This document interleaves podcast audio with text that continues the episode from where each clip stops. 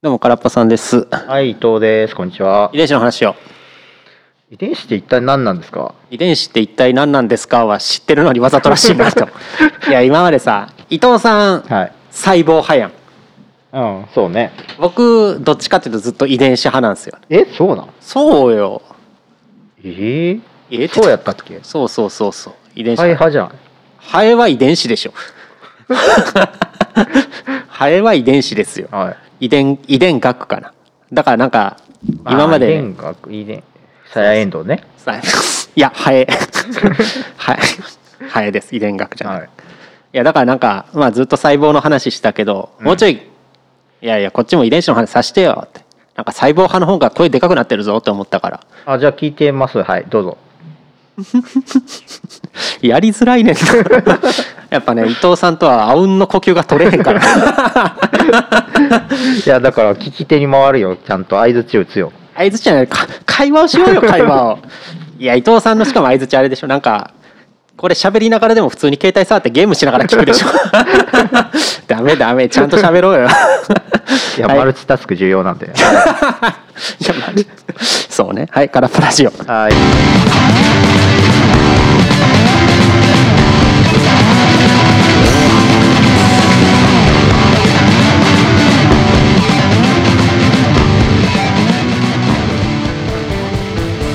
遺伝子ジーンはい。相づちぐらいあ いや、いやなんか話が続いていくのかなと思って待ち構えてたんですけどいやいやいや続かないんですね続かない続かない僕ね遺伝子あの人 DNA 遺伝子に一人セントラルドグマセントラルドグマあ僕セントラルドグマ嫌いやから なんでいやいやもうセントラルドグマ古いでしょいえじゃあ今はなんて言 うのや信 頼しセントラルドグマでしょセントラルドグマ古いいや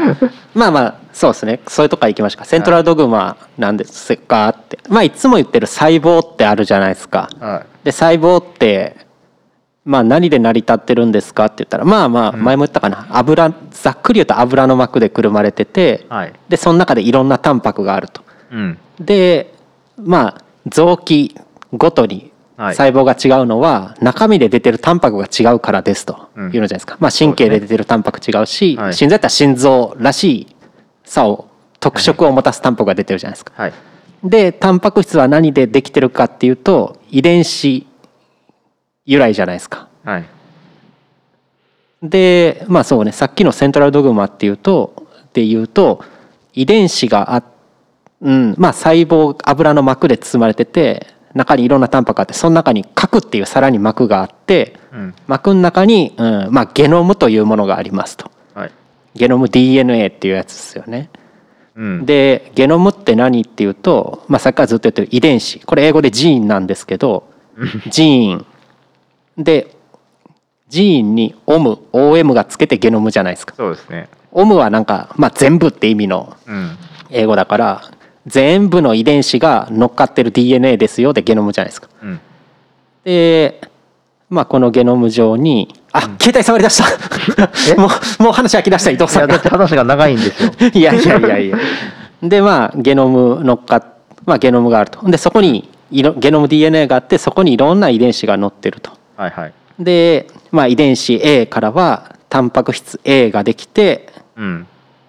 まあ、それが、まあ、心臓だったらタンパク質 A が心臓らしい働きをする。脳だったら遺伝子 A は出ないけど遺伝子 B からタンパク B ができて神経らしい働きをすると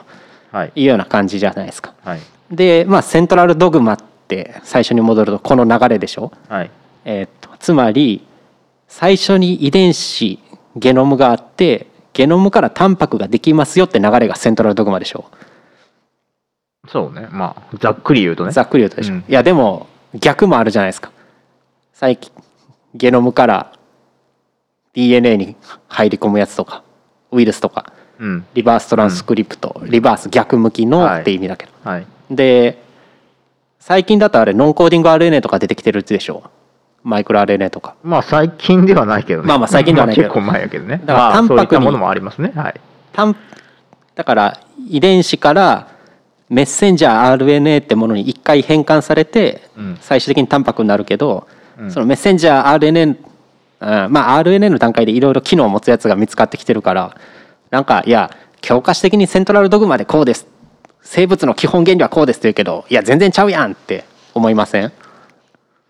いや、基本は基本なんじゃないのえー、違うもう大多数の生命活動っていうのが生命活動っていうか哺乳類の活動っていうのはセントラルドグマにのっとって行われていますただえっとそれ以外にもこう枝葉の議論として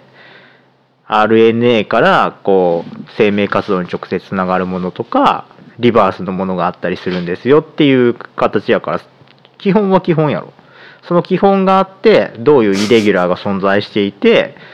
例えばウイルスはこの、えっと、基本的な形に対してどういう形にで介入していくのかっていうことが学問になっていくんでしょノンコーディング RNA 派を敵に回しましたね今枝葉と言ってしまいましたねいやいや RNA ワールドが存在するとそうそういや私 RNA もワール信じドてでますよすね いや僕 RNA ワールド派の住人なんで 敵に回したなと思って聞いてましたけどじゃあ RNA ワールドと話してくださいよ RNA ワールドの話はできないで いやあれもよくわからんかな RNA 推しでしょどっちかっていうとそうですねいやそういやじゃあ遺伝子の話をしようって言ってるから ずらさんといてよはいそうそうんでまあそうやってうんまあ何え何の話しようとしたっけまあまあそういうセントラルドグマがあって、はいまあ核の中にあるいろんな遺伝子が乗っかったものがゲノムですと。うんで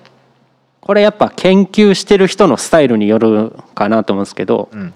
伊藤さんはやっぱ細胞メインじゃないですか。うんだから細胞の状態とか細胞の機能は何でしょうとかうんそっから入るじゃないですか。そうですね僕どっちかっていうと遺伝子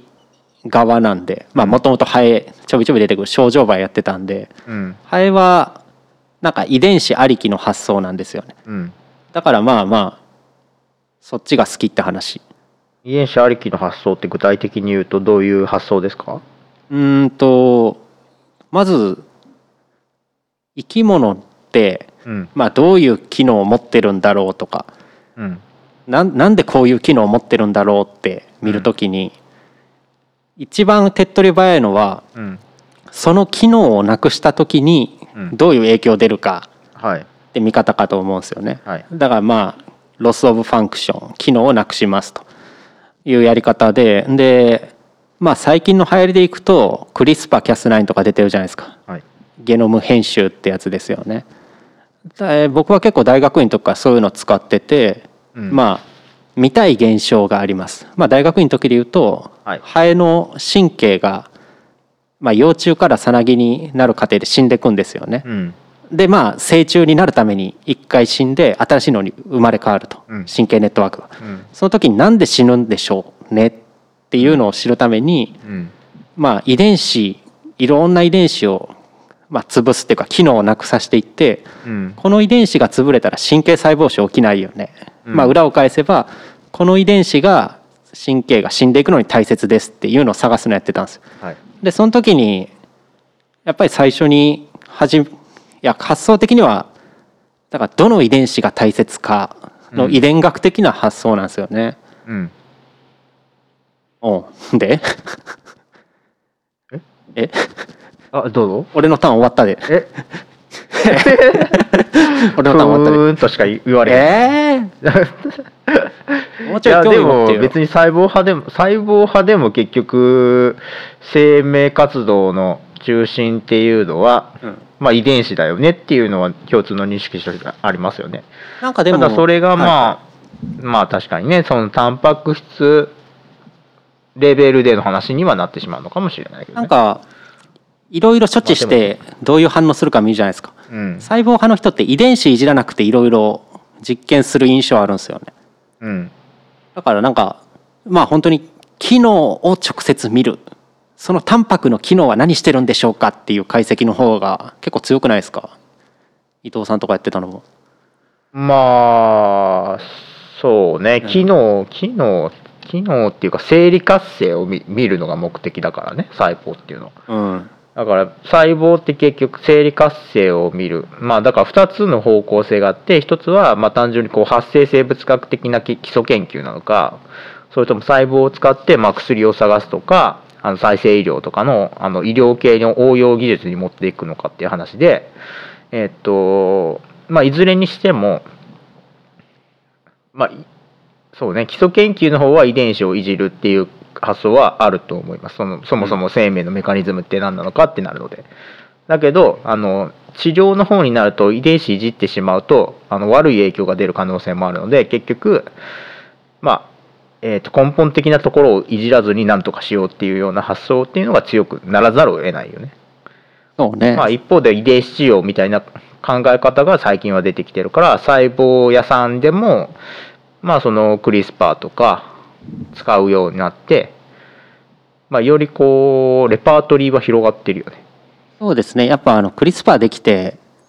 それまで結構やっぱ遺伝子いじるのってめちゃくちゃハードル高かったじゃないですかあの技術的にそうですね難しいっていうのあってそ,、こら辺がやっぱ細胞でも作りやすくなったっていうのはありますよねはい、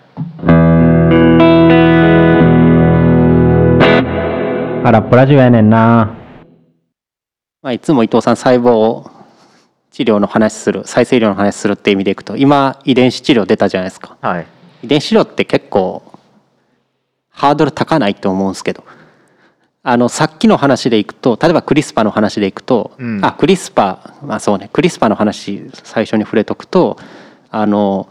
さっき言った一番大元となるゲノムを直接いじりますと。はい、だからゲノムをいじると出来上がってくるタンパクはずっとまあ違うやつが生まれ続けてくるってことなんですよね。はい、でどっちかというと伊藤さんさっき言ってたタンパク見るタンパクを直接触るっていうのは薬の投与をやめたら、まあ、元に戻るとかそういうイメージなんですけど、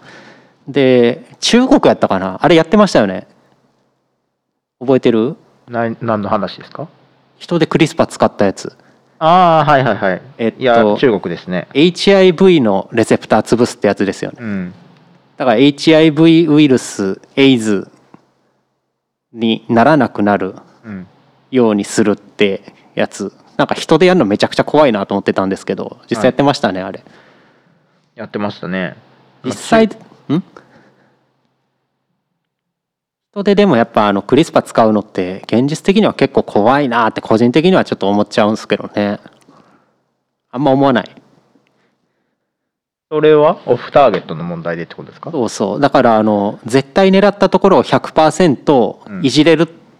コントロールできるんだったらいいんですけど結構まだアンコントローラブなとこあるじゃないですかまあだからそのアンコントローラブって言い方ちょっと雑だから正確に言うとクリスパってゲノムをプツッと切って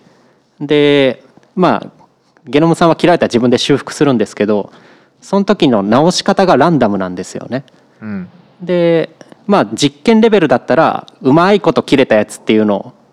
うまいこと編集ができたやつを選べばいいけどやっぱ人はそうはいかないっていうところかな。まあちゃんとあのクリスパーコントロールできるように手加えてる人はいっぱい研究者としてはいるんですけど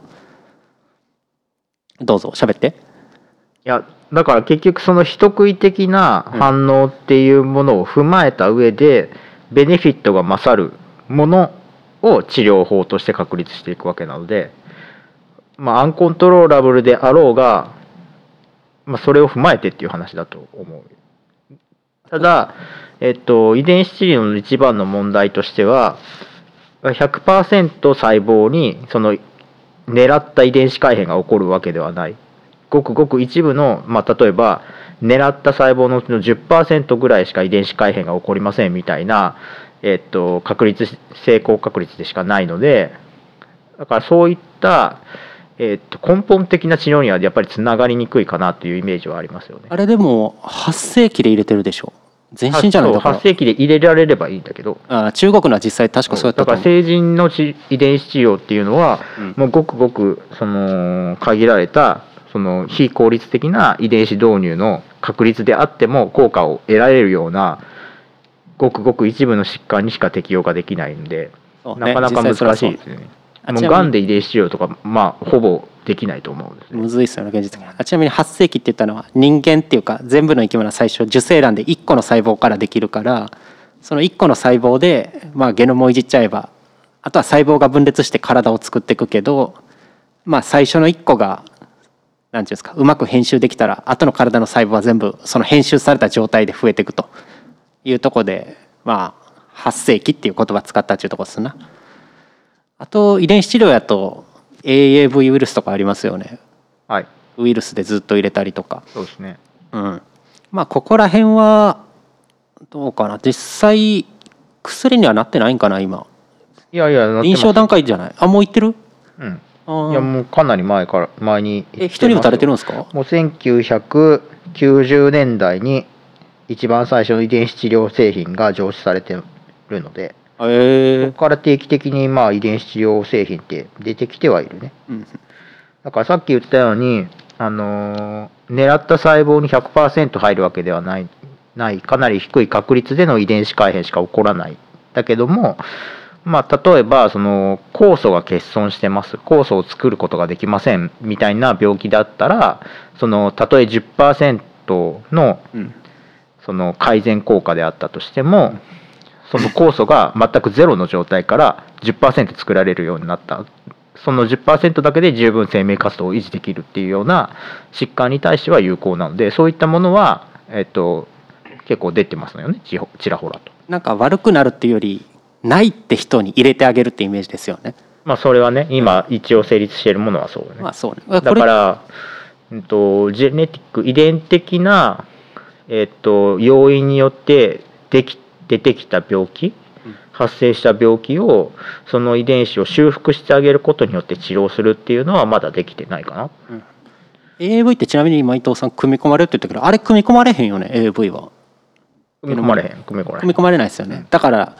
もともと持ってるゲノムに入り込むとかはしないくて、ずっと出してくれってやつそうですそうよそうそうだから遺伝子治療って言ってもまあいろんな種類あってだから体の中にあるもともとの細胞を、うんまあ、直接か遺伝子をいじってややるっていう治療法ともう一つとしては、えっと、遺伝子をいじったいじったこう高機能細胞みたいなものを移植をして治療をするっていうようなコンセプトこれは x ビーボ遺伝子治療って言われるんですけど、まあ、そういったものがあって、まあまあ、後者の x ビーボ遺伝子治療は、まあ、例えば CAR-T はいはいが代表ガンのやつね的な、だからそういうやつの方が、まあ、比較的、まあ、実用化も簡単だし効果も高いものにはなってくるよね遺伝子治療の中で、はいはい、カーティってあれですよね確かあの T 細胞っていう免疫細胞、だから自分の体じゃないぞって入ってきたやつ攻撃してはい排除するやつを一回まああれ血液流れてるから血液取ってきてで遺伝子入れてあのがんに対する攻撃性上げるんですよねそうですねではいそれをもう一回細胞の外で X さっき伊藤さん言った X ビボで処置して戻してやってがんを攻撃すると、あれめちゃくちゃ効くらしいねうーんまあでもいや聞くあこれもあれやねなんか変な期待を持たすのはあれやけど論文とか最近出てたもんねあれセルネセルやったかなネイチャーやったかななんか固形がんの一部のものに対してはめちゃくちゃ効く、効くっていうだかから眼種が限られてるよね今は一回入れたらずっと聞き続けてくれる的な内容やったっけあの論文あーちょっと不確かやな、まあ、効果は、えっ、と、まあ、中長期的には持続はされるとは思う。永遠ではないと。まあねあとあれさ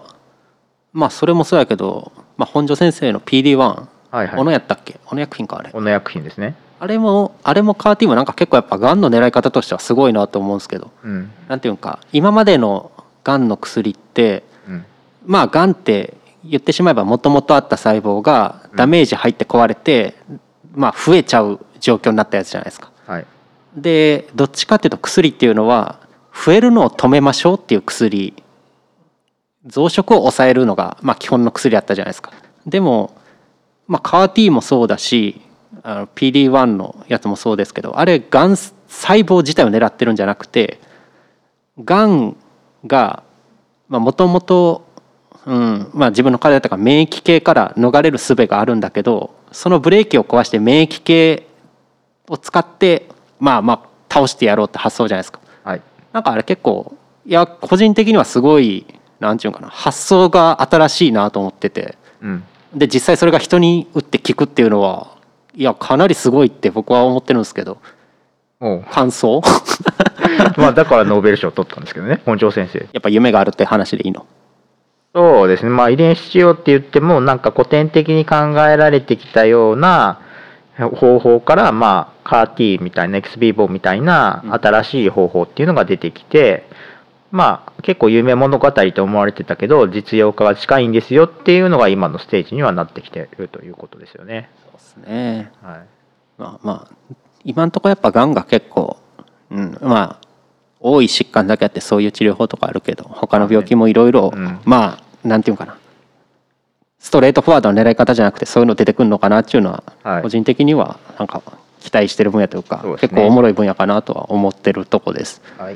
うんなんか最初の入りが「俺が遺伝子の話すんぞ」っつったけどい結局伊藤さんの医療話に持ってかれたねだって勝てへんな空っぽさん話が下